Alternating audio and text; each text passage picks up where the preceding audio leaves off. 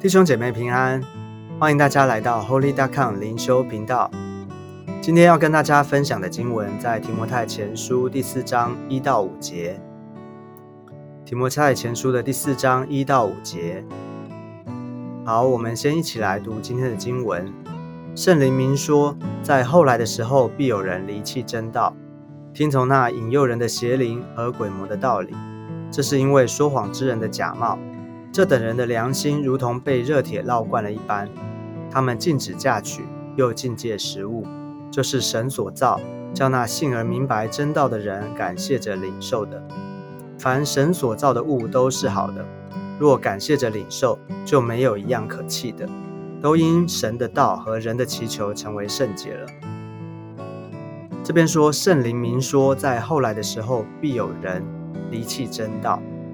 所以，我们看见保罗，他很清楚的从神领受了启示，要提醒提摩太，也提醒教会，在教会的里面呢，会有人离弃真道。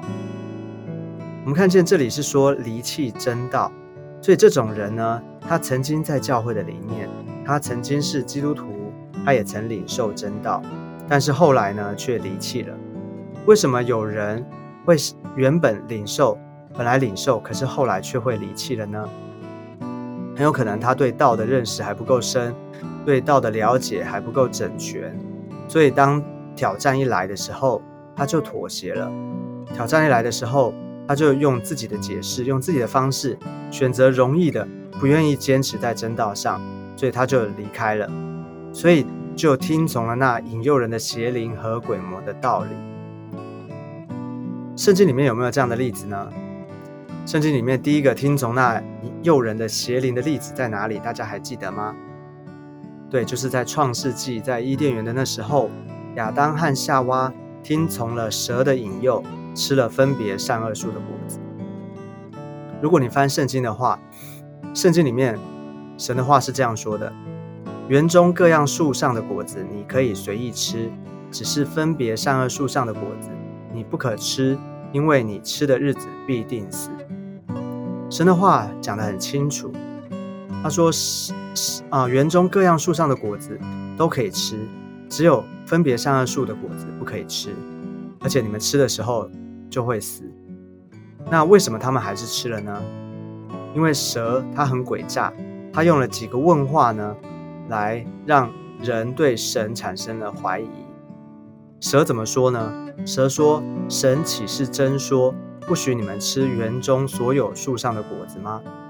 蛇它用问话，而且呢，这个问话里面又带了一些包装的啊这个句子。他说：“神岂是真说不许你们吃园中所有树上的果子吗？”他用所有，其实神并没有这样说。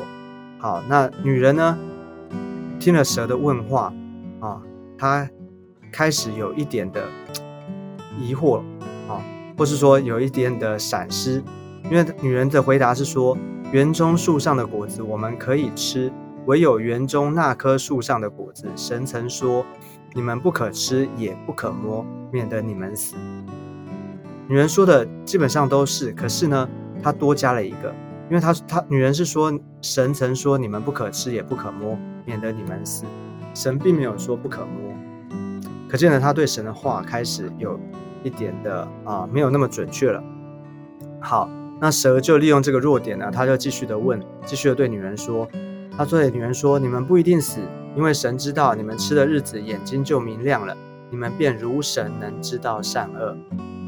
所以蛇又更进一步了，他开始啊要对让人对神产生怀疑，所以他用了他自己的想法哦，加上自己的意思，他揣假设神的意思。”哦，他这但这不是真的，哦，他说，因为神知道你们吃的日子眼睛就明亮了，你们便如神能知道善恶，所以他就是让人对神开始产生怀疑，所以你会发现这些的话里面，哦，哪些其实已经扭曲了神原本的话，哪些呢是额外加上去的，而有哪些呢是本来是肯定句的，但是后来变成疑问句的。所以你们会发现，如果对神的话、对神的道不清楚的话，就会开始对神产生怀疑。所以你会发现，仇敌很厉害，他并没有用什么东西攻击你，他单单的攻击你的思想，让你对神的话产生怀疑，那他就赢了。因为当你对神的道、对神的话啊产生怀疑的时候，你就是对神失去信心，你就会落在一个危险的处境。这就是很典型的听从那引诱人的邪灵和鬼魔的道理。所以仇敌最厉害的呢，他就是他不用伤害你的身体，或是他来哦偷窃你的财产，他只要疑惑迷惑你的心，让你对神的话产生怀疑，那你就会上他的当。你就会违背上帝的话，会听从神的话，那他就得逞了。因为这时候罪就入你的心啊，你就会离开神，离被离弃了真道。哦，所以这就是这边说第二节，这是因为说谎之人的假冒，这等人的良心如同被热铁烙惯了一般。所以前面说的离弃真道的人呢，是因为有这些被魔鬼利用的说谎之人，他们利用假冒的方式。要去拐骗在信仰上还没有坚信的人，这种人呢，他不但自己成为仇敌利用的工具，他还会不断的去引诱陷害别人，使人跌倒。所以说，这等人的良心如同被热铁烙惯了一般。被热铁烙惯的一般是什么意思呢？被热铁烙惯就是被烫到已经没有感觉了。你要晓得，好像厨师哦，厨师他们长期的在厨房里面工作。他们的手难免被会被烫到，那他们常被烫到的地方呢，久而久之呢，他们就会越来越能够耐热，哦，他们就对热的感觉会越来越低，这样子。所以呢，好像这边说良心如同被热铁烙惯了一般，也就是没有感觉，良心的功能已经麻痹了。也就是说，他连做不对的事情，连做坏事都不觉得自己有问题，已经没有感觉。所以这样的人是很可怕的。所以你知道，在圣经的里面，哪一种人很像这边所说的这种人吗？记得耶稣曾说，那假冒为善的人，对，就是耶稣时代那个时候的文士跟法利赛人，他们自以为意，自己做不到，但却要求别人去做。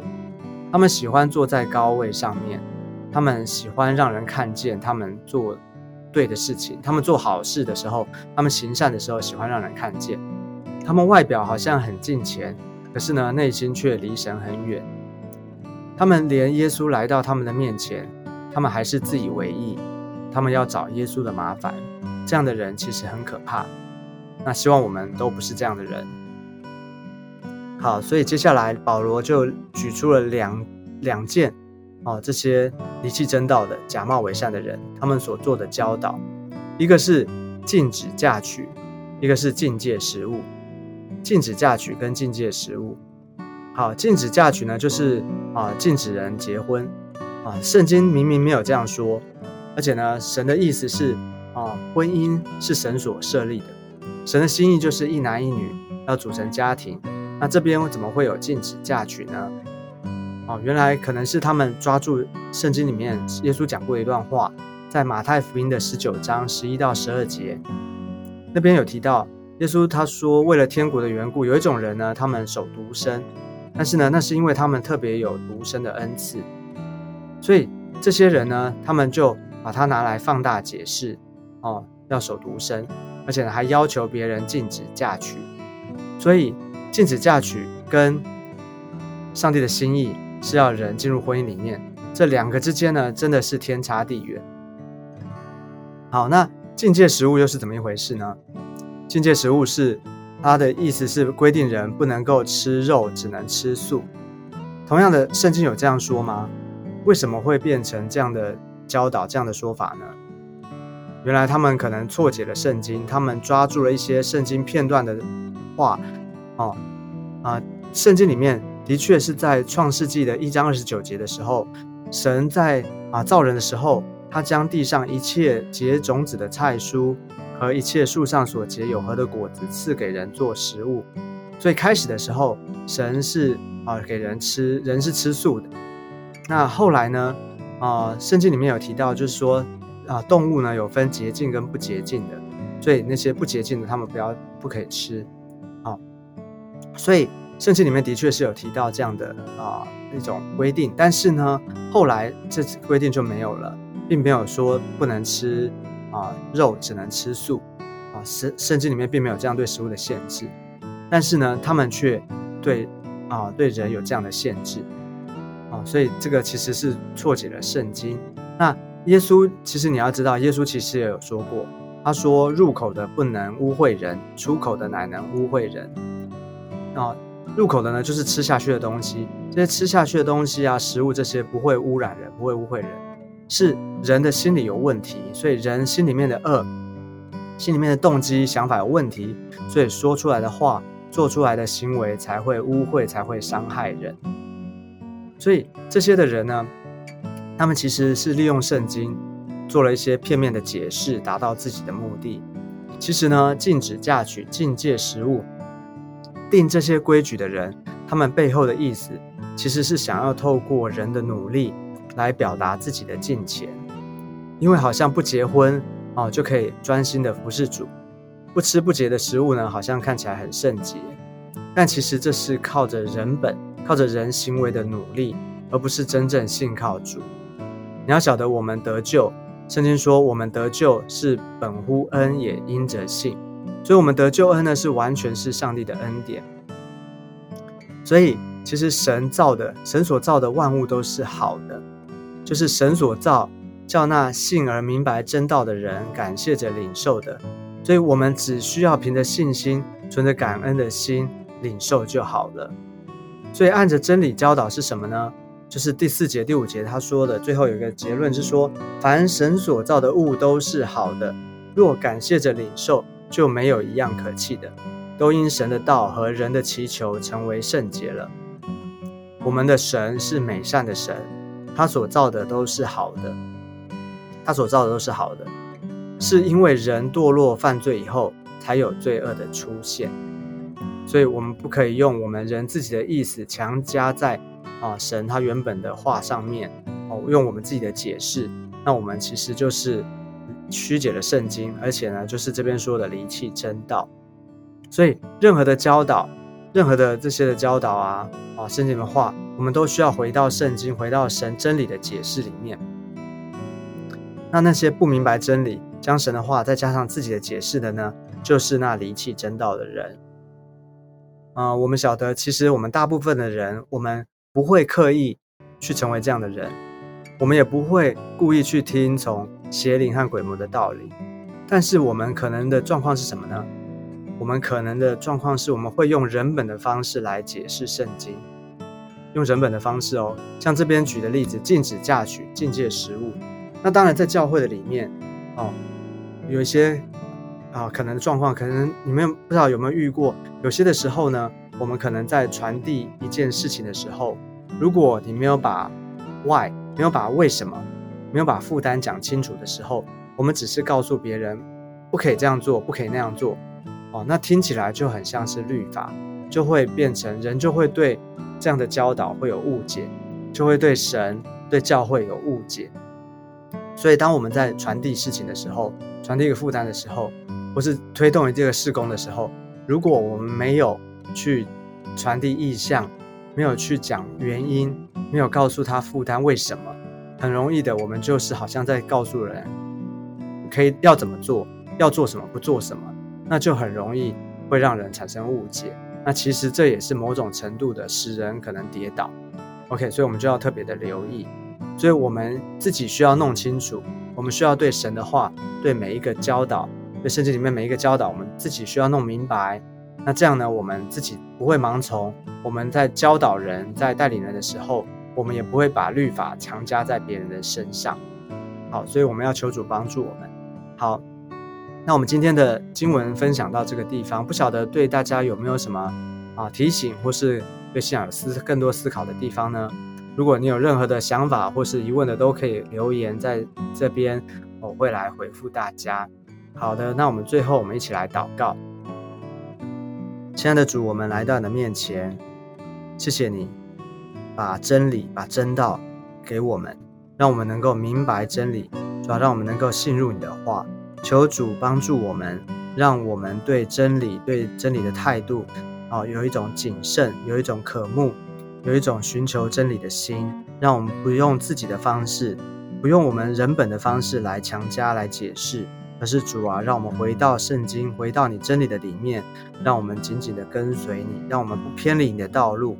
谢谢主耶稣，求你恩待我们，也祝福我们在教会里面我们所有的这些的啊教导跟分享，让我们能够明白啊圣经里面真正的意思。求你帮助我们能够更明白你的话，而且能够活出你的话。求你祝福我们，谢谢主，你只要垂听我们的祷告。谢谢耶稣，我们这样祷告是奉靠耶稣基督宝贵的圣名，阿门。好，那我们今天的灵修分享就到这个地方，我们下次见，拜拜。